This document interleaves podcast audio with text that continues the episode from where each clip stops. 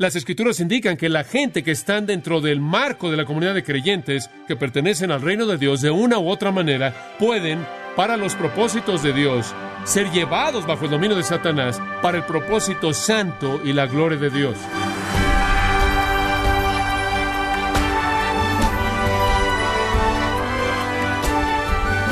Le damos la bienvenida a esta edición de Gracia a vosotros con el pastor John MacArthur. Como un gran predicador puritano explicó en una ocasión sobre el propósito de lo que se conoce como disciplina en la Iglesia, él dijo, asegurar la continuidad, incremento y preservación en pureza, orden y santidad de la Iglesia. Algunas veces, esa disciplina tiene que ser extrema a un miembro rebelde de la Iglesia misma que necesita recibir la disciplina bíblica. La Biblia lo llama, cuando llega a ese extremo, ser entregado a Satanás. También podría llamarlo el aspecto más triste de la guerra espiritual. Yo quiero invitarle, estimado oyente, para que nos acompañe cuando John MacArthur nos ayude a entender lo que es ser entregado a Satanás y por qué las iglesias en algunas ocasiones deben tomar ese paso final. Todo esto es parte de la serie titulada Entregado a Satanás, en gracia a vosotros. Primera de Timoteo 1:18 Este mandamiento, hijo Timoteo, te encargo, para que, conforme a las profecías que se hicieron antes en cuanto a ti, milites por ella la buena milicia, manteniendo la fe y buena conciencia, desechando la cual naufragaron en cuanto a la fe algunos, de los cuales son Himeneo y Alejandro, a quienes entregué a Satanás para que aprendan a no blasfemar. Ahora, la palabra entregué en el versículo 20, para didomi, significa entregar, encomendar, o la mejor traducción para entender el sentido aquí es abandonar. Abandonar. Quitar las manos es la idea. Quitar la protección y abandonar a alguien, a Satanás. Es la misma palabra en Hechos 15, 26, y expresa la idea de ser expuesto a gran peligro, ser quitado de cualquier tipo de aislamiento, cualquier protección, cualquier refugio y ser entregado de manera total a Satanás. Ahora Pablo hizo esto en la iglesia en Éfeso, como él dice, y él invita a Timoteo a hacer el mismo tipo de labor. Entonces es una labor de importancia y es un trabajo de Dios, es algo que Dios hace. Hay un paralelo a esto, otro pasaje que usa los mismos términos y quiero que pase ahí en 1 Corintios capítulo 5. Primera de Corintios capítulo 5 habla de una persona que es culpable de una forma de incesto en la iglesia. Y dice en el versículo 5 de esta persona, esta persona que está viviendo con la esposa de su padre en una relación de fornicación. Versículo 5, y manda a la iglesia en Corinto a entregar al tal a Satanás para destrucción de la carne. Esos dos lugares, 1 Timoteo 1.20, 1 Corintios 5.5, son los dos lugares en el Nuevo Testamento en donde tenemos la idea de abandonar a alguien, a Satanás, de manera explícita, expresada de esa manera. Ahora escuche con atención a lo que voy a decir, porque es esencial que usted entienda esto. Hay algunas personas que en la actualidad están diciendo, no hay condiciones bajo las cuales un cristiano debe jamás ser sujeto a Satanás. Oigo eso por parte de personas carismáticas continuamente y eso no es lo que las escrituras enseñan. Las escrituras enseñan claramente que no solo es una posibilidad el ser entregado a Satanás, sino que es un ministerio de la iglesia el hacer eso. Hay lugares y ocasiones y circunstancias bajo el plan de Dios en las que los individuos de manera definitiva deben ser entregados a Satanás. Y hay momentos y ocasiones en las que Dios mismo hace eso. Ahora escuche con cuidado conforme analizamos esto bíblicamente. Ser entregado a Satanás en ambas referencias que le acabo de mencionar tiene la idea de ser sacado de la iglesia de ser sacado de comunión, o en la terminología antigua, ser excomunicado. Tiene la idea de ser aislado de cualquier asociación con los santos de Dios y la mesa del Señor. Sería, en términos de Mateo 18, tomar a uno que, mediante pecado continuo, ha sido sacado de la iglesia y tratarlo como un incrédulo. Es decir, entonces, que entregar a alguien a Satanás significa que previo a eso no estaban de manera total bajo su poder. De otra manera, no habría entrega, no podría haber un encomendar o abandonar a Satanás si ya estuvieran bajo su poder. Ahora, 1 Juan 5:19 dice que el mundo entero está bajo el maligno. El mundo ya está en sus manos. El mundo ya ha sido entregado a él mediante el pecado. La instrucción a la iglesia de entregar a alguien a Satanás significa que ese alguien en ese momento no está de manera total bajo el control de Satanás. Por lo tanto, debemos estar hablando de personas que de una u otra manera está bajo la sombrilla de protección provista por la iglesia y en la iglesia existe el aislamiento y la protección y el cuidado y el amor y la bendición de Dios. Entonces, estamos hablando aquí de personas que están bajo el cuidado de la iglesia o dentro de la comunidad de personas redimidas, bajo la protección de Dios, parte de recibir el derramamiento de su bendición, quienes en algún punto en el tiempo son sacados de esa protección y son dejados expuestos de manera plena a Satanás. Ahora esto podría ser el caso de creyentes o incrédulos. Dice usted, ¿cómo es posible eso? Porque hay incrédulos en la iglesia, como hubieron incrédulos dentro de la comunidad de los redimidos en Israel, quienes, debido a su asociación con el pueblo de Dios, estaban bajo cierta cantidad de protección y debido a un efecto desalpicado, personas quienes estaban ahí estaban recibiendo las bendiciones y también se estaban mojando, por así decirlo, y entonces Dios inclusive le ha dado a un incrédulo por estar involucrado con la comunidad de los redimidos cierta cantidad de protección, cierta cantidad de bendición. Veamos algunas ilustraciones de esto. La primera está en Génesis capítulo 18. Génesis capítulo 18. Y creo que va a haber algunas cosas asombrosas conforme examinamos esto. En Génesis capítulo 18, versículo 26, Dios había expresado que Él iba a destruir la ciudad de Sodoma, una ciudad llena de maldad, una ciudad miserable, conocida por su homosexualidad abierta, violenta, y en el versículo 26 el Señor dice, en su conversación con Abraham, si hallare en Sodoma cincuenta justos dentro de la ciudad, perdonaré a todo este lugar por amor a ellos. ¿No es eso sorprendente? Tiene usted una ciudad entera, el pecado de la cual ha llegado a la nariz de Dios, maldad despreciable, una ciudad entera que merece que la ira de Dios sea derramada, y el Señor dice, si puedo encontrar a 50 personas justas, voy a perdonar a la ciudad entera. Ahora, ese es el aislamiento, la protección que viene a los inmerecedores simplemente por su proximidad a los justos. Abraham dice, que hay de 45 en el versículo 28? Y el Señor dice, muy bien, si puedo encontrar a 45, no la destruiré. Abraham está negociando en este punto, y entonces él dice, ¿qué hay acerca de 40? El Señor dice, no lo haré por causa de los 40. Supongamos 30, no lo haré por 30. Llega hasta el versículo 32 y él dice, ¿qué hay acerca de 10? Y el Señor dijo, supongamos que hubiera 10. Abraham dice, el Señor dijo, no la destruiré por amor de los 10. Sorprendente. Una ciudad entera de miles y miles de personas quienes serían libradas debido al deseo de Dios de mostrar gracia a diez personas que le pertenecen a Él. Por cierto, no hubieron diez y Dios destruyó la ciudad. Pero el punto es este. Proximidad a involucramiento con el pueblo redimido de Dios actúa como una protección y un aislante inclusive para los incrédulos. Y eso puede ser visto en la historia de Israel. Dentro de la nación de Israel hubieron muchos judíos incrédulos, muchos en las palabras de Pablo, judíos que no eran verdaderos judíos. Eran judíos por nacionalidad, pero no por la fe. Sin embargo, toda la bendición abundante para la nación les dio la tierra prometida con todas sus riquezas, derramando la bendición maravillosa del sistema sacrificial ceremonial y el sacerdocio, toda la protección y cuidado de Dios y derrota de sus enemigos fue una bendición para el judío secular en esa nación, al mismo nivel que lo fue en un sentido para el judío religioso, ya que actuó como una protección y aislamiento para el incrédulo también. El punto es el mismo en la iglesia. La iglesia tiene incrédulos en ella quienes, debido a que están en la iglesia visiblemente al asistir y asociarse, por lo tanto son los destinatarios de la bendición que el Señor derrama en su iglesia en un sentido secundario. Para ver eso ilustrado, pasa en su Biblia a 1 Corintios capítulo 7, en donde se presenta de manera clara. Y aquí Pablo está hablando del matrimonio y la pregunta de que un cónyuge creyente debe quedarse con un cónyuge incrédulo. Si usted es una esposa cristiana, debe usted quedarse con un marido no cristiano. Si usted es un marido cristiano, debe quedarse con su esposa no cristiana. Y en el versículo 14, Pablo responde la pregunta diciendo, el marido incrédulo es santificado por la mujer. La mujer incrédula es santificada por el marido. Y después él procede a decir, de otra manera vuestros hijos serán inmundos, pero ahora también son santificados. En otras palabras, un cónyuge incrédulo y los hijos dentro de una familia en donde hay un crédulo, todos son los beneficiarios de la bendición de Dios.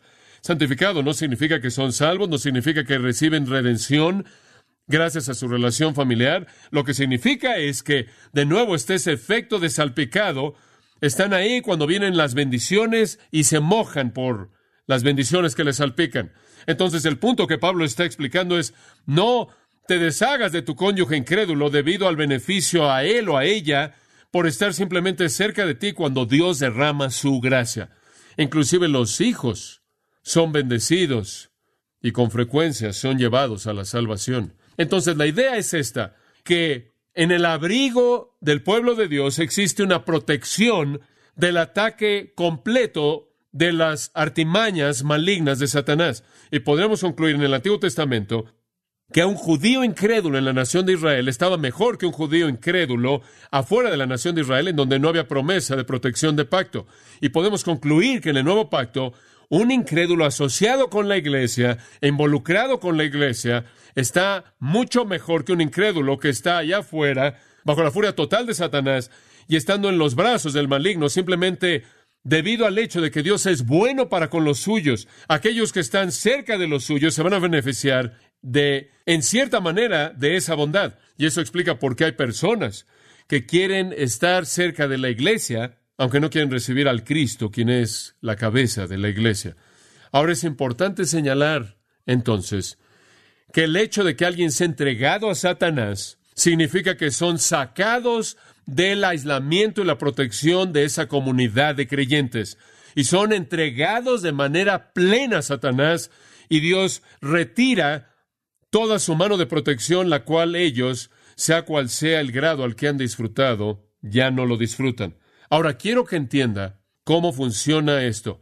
Entonces quiero regresar al Antiguo Testamento y quiero que vea, como también en el Nuevo Testamento, que Dios tiene, escuche con atención, para sus propias razones a nivel personal, ha colocado, ha sacado a personas de la protección de la comunidad de creyentes y las ha entregado al control de Satanás. Dios mismo ha hecho eso. Regresemos al libro de Job. Aquí es donde comenzamos. El libro de Job.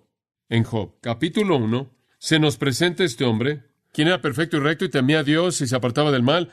Lo describe como un hombre que tenía diez hijos, siete mil ovejas, tres mil camellos, quinientas yuntas de bueyes, quinientas asnas y muchísimos criados, y era aquel varón más grande que todos los orientales. E iban sus hijos y hacían banquetes en sus casas, cada uno en su día, y enviaban a llamar a sus tres hermanas para que comiesen y bebiesen con ellos.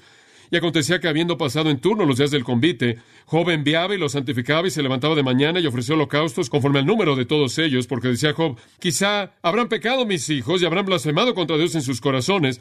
De esta manera hacía todos los días. Este hombre estaba tan consciente espiritualmente que él no solo mantenía su corazón recto delante de Dios, sino que él también ofrecía sacrificios para sus hijos en base simplemente a la presunción que ellos hubieran pensado algo en su corazón que estaba mal y él quería asegurarse de que el pecado fuera cubierto. Este es un buen hombre, el mejor de los hombres, como también el hombre más próspero en el este.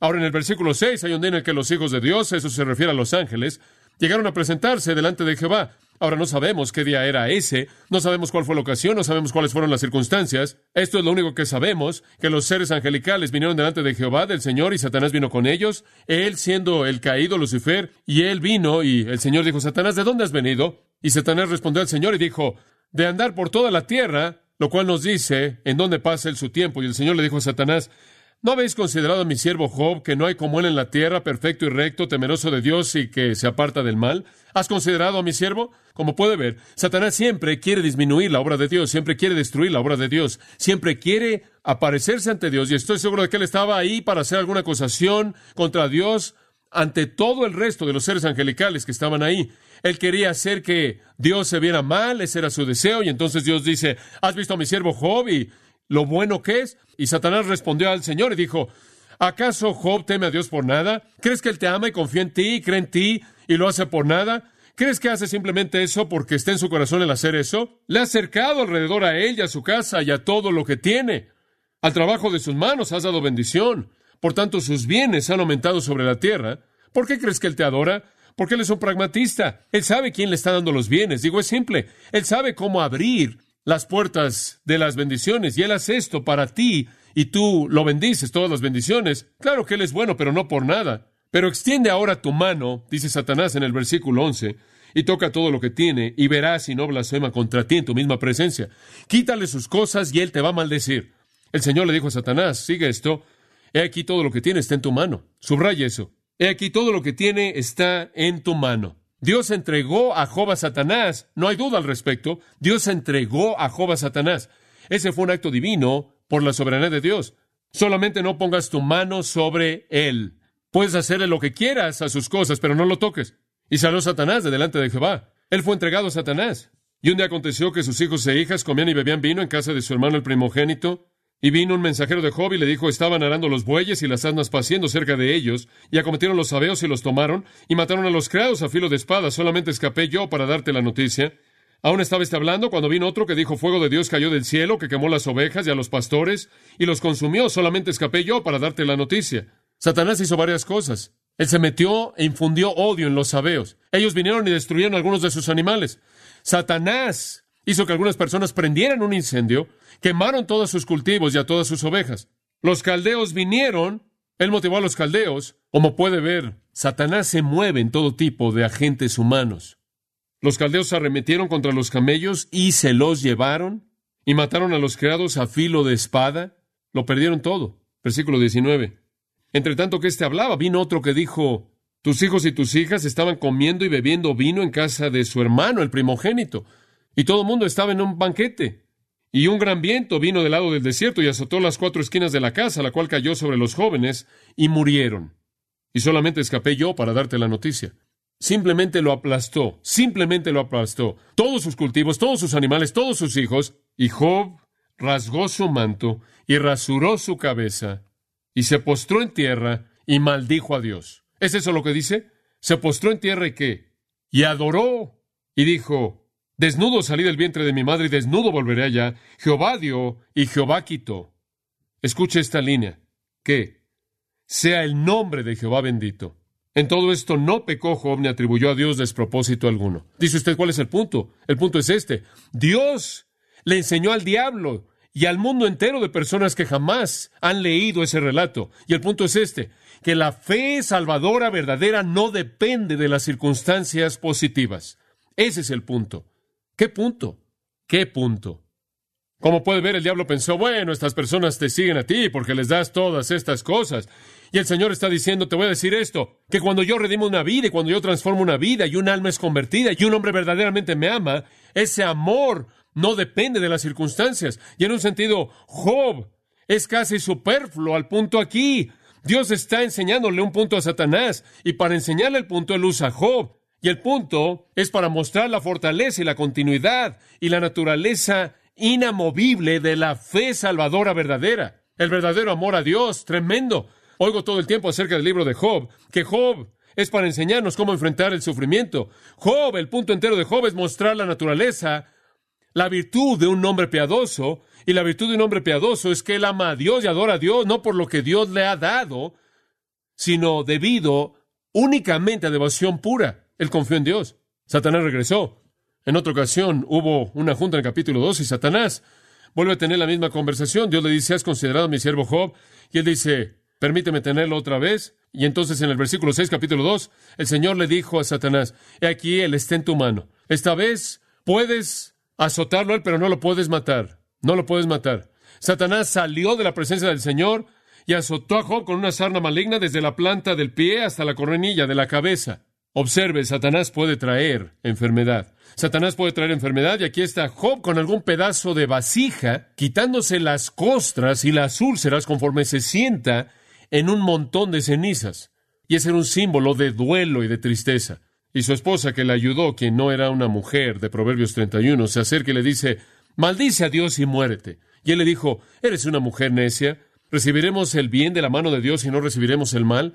En todo esto Job no pecó con sus labios. Esto es increíble. Dios está presentando un punto monumental acerca de la naturaleza de la salvación verdadera acerca de la naturaleza de la piedad verdadera, acerca de la naturaleza de un corazón verdaderamente recto. La persona que realmente ama a Dios no es la persona que ama a Dios por lo que obtiene, sino la persona que ama a Dios por quien es Él. Ese es el punto. Y dice usted, bueno, no fue muy justo hacer que Job fuera la ilustración para enseñar algo. Oh, usted tiene que ver más allá simplemente de la vida de un individuo hasta el hecho de que Dios estaba enseñando un punto por toda la eternidad. Él tiene el derecho soberano de hacer eso. Bueno, usted sabe cómo sigue el resto de la historia. Él tiene un grupo de amigos bien intencionados que se acercan y le dan una serie de consejos que no sirven de nada del capítulo 4 al capítulo 37. Como usted sabe, son 33, 34 capítulos de duplicidad. Y en medio de todo esto, Job está triste y está quebrantado de corazón. En los capítulos 3 al 10 relatan la tristeza de Job y él realmente está doliéndose, está en dolor. O que mi tristeza fuera pesado minuciosamente, mi calamidad colocada en la báscula, dice en el capítulo 6, versículo 2. Capítulo 10, él dice, mi alma está cansada de la vida. Y él dice en el versículo 2 del capítulo 10, Dios no me condenes, muéstrame por qué estás contendiendo conmigo. ¿Qué me estás haciendo? Solo quiero saber qué está pasando. No lo puedo entender, no lo puedo explicar. He perdido mis cultivos, mis animales, mis hijos, mi hogar. He perdido mi salud. Lo único que me queda es una esposa a la que realmente me gustaría intercambiar por algunas de las cosas que he perdido. Y en todo esto no tengo idea alguna del por qué esto está pasando. ¿Por qué estás haciendo tú esto? No hay respuesta. Los cielos están cerrados, están absolutamente en silencio, y en el vacío del silencio de Dios vienen todas estas personas con sus respuestas equivocadas. Finalmente, y de manera maravillosa, en el capítulo 38, Dios habla y dice, entonces Jehová respondió a Job del torbellino. ¿Saben lo que el Señor dijo, el Señor no le dijo, mira, Job, quiero hablarte de esto. Ahora, esta es la razón por la que estoy haciendo esto. ¿Se dan cuenta? En primer lugar, Satanás se me acercó un día y él dijo, escuche, Job no supo lo que estaba pasando en el capítulo 1 y 2. Eso pasó en el cielo. Él no sabía eso. Y cuando el Señor viene, el Señor no le dice. El Señor simplemente le dice, ¿por qué estás haciendo ese tipo de preguntas? ¿Dónde estabas cuando hice el mundo? ¿Dónde estabas tú cuando establecí el cimiento? ¿Dónde estabas tú cuando yo hice los montes y los mares? ¿Dónde estabas tú cuando las estrellas de la mañana y los ángeles cantaban juntos y todos los hijos de Dios gritaban de gozo ante la creación? ¿Qué sabes acerca de la vida? ¿Qué sabes acerca de la muerte? En otras palabras, lo que le está diciendo es, yo voy a hacer exactamente lo que quiero y quién eres tú para cuestionarme. Y él simplemente se revela a sí mismo, su omnipotencia, su virtud. Y finalmente Job entiende el mensaje en el capítulo 42. Y Job respondió al Señor y le dijo, oh, ya veo, lo entiendo. Tú puedes hacer todo y ningún pensamiento puede ser contenido de ti. ¿Y quién va a llegar a esconder el consejo sin conocimiento? Por lo tanto, he dicho lo que no entiendo, cosas demasiado maravillosas para mí que no conocía. ¿Sabe usted lo que él dice? Dios, ya entiendo, tú eres Dios, tú eres soberano, tú puedes hacer todo, tú puedes hacer lo que quieras, tú conoces todo, tú tienes todos los privilegios. Yo soy un necio por llegar a abrir mi boca, me disculpo. He estado hablando de cosas que van mucho más allá de mi entendimiento, que no conocía, demasiado asombrosas para que yo las entienda. Entonces, óyeme, Señor, óyeme, y esto es lo que quiero que oigas. Había oído de ti con el oír de mi oído, pero ahora mis ojos te ven. ¿Qué quiere decir con eso? Yo conocí acerca de ti solo a partir del oído, ahora conozco acerca de ti a partir de la experiencia personal, te he visto en acción y me odio a mí mismo y me arrepiento en polvo y en cenizas. Este querido hombre mostró su piedad. Él tuvo la respuesta correcta. Oh Dios, él dijo, el pecado en todo esto es mi pecado por no reconocer tu derecho soberano de dar y de quitar. Lo que yo dije al principio es verdad. Jehová dio, Jehová quitó. Bendito sea el nombre del Señor. ¿Quién fui yo para llegar a cuestionarte? Escucha, el punto de este libro es mostrarle la naturaleza de la piedad genuina, es mostrar la realidad inquebrantable de un alma redimida que bajo ninguna presión va a abandonar a su Dios, bajo ninguna presión él va a negar a su Dios. Ante la pérdida de todo, él permanece fiel. Si no hay ninguna otra razón, demuestra la naturaleza de la verdadera conversión, ¿se da cuenta? Del verdadero amor hacia Dios y llevó a Job de un entendimiento limitado de Dios a un entendimiento aún más grande de Dios. Y claro, Dios derramó bendiciones comenzando en el versículo 7 y le dio más de lo que él tuvo para comenzar. Dios lo bendijo con abundancia tremenda y él murió hasta que fue un hombre de edad y lleno de días, dice el versículo 17. Él tuvo las hijas más hermosas, Dios le dio los hijos más guapos. Dios le dio los mejores cultivos. Sí, llega un tiempo en el que Dios va a recompensar a la persona fiel, pero por un tiempo, escuche esto, el Señor, en su propósito soberano, puede escoger entregar a uno de los suyos a Satanás para sus propios propósitos, si no es por ninguna otra razón que demostrar al mundo que ve la fortaleza y virtud de la conversión genuina para que el mundo vea a personas que aman a Dios, no por lo que Él da, sino por lo que Él es. Y nuestra teología débil, insípida, superficial, popular de la actualidad es ignorante de eso. Job fue usado por Dios para probar la naturaleza del verdadero amor a Dios, la verdadera devoción a Dios. ¡Qué pensamiento! Y no fue sin gran beneficio para él, porque él aprendió acerca de la soberanía de Dios y él aprendió a tener un amor más profundo a Dios. Él encontró en sí mismo algunos pecados que él no sabía que tenía y él entendió la necesidad de someterse al dominio divino sin importar lo que involucraba. Un verdadero creyente entonces puede ser entregado a Satanás para traer mayor gloria a Dios. Pero Satanás tiene límites en lo que puede hacer, ¿verdad? Primero Dios le dijo no lo puedes tocar. La segunda vez lo puedes tocar, pero no puedes qué? Matarlo. Siempre hay un límite, inclusive cuando uno es entregado a Satanás. No les sorprenda, amados, si dentro de la iglesia de Jesucristo hay algunos quienes, incapaces de encontrar alguna razón por qué, terminan en una situación en la que parece como si Dios ha quitado de manera total su mano de protección y bendición y están en la misma confusión de un Job. No pueden entender por qué sucedió, no pueden explicar humanamente por qué pasó y la respuesta está en algún punto a nivel divino, lo cual puede llegar o no ser conocido por nosotros. Pero Dios tiene sus propósitos santos y en su gracia va a venir una restauración y un tiempo de gran bendición.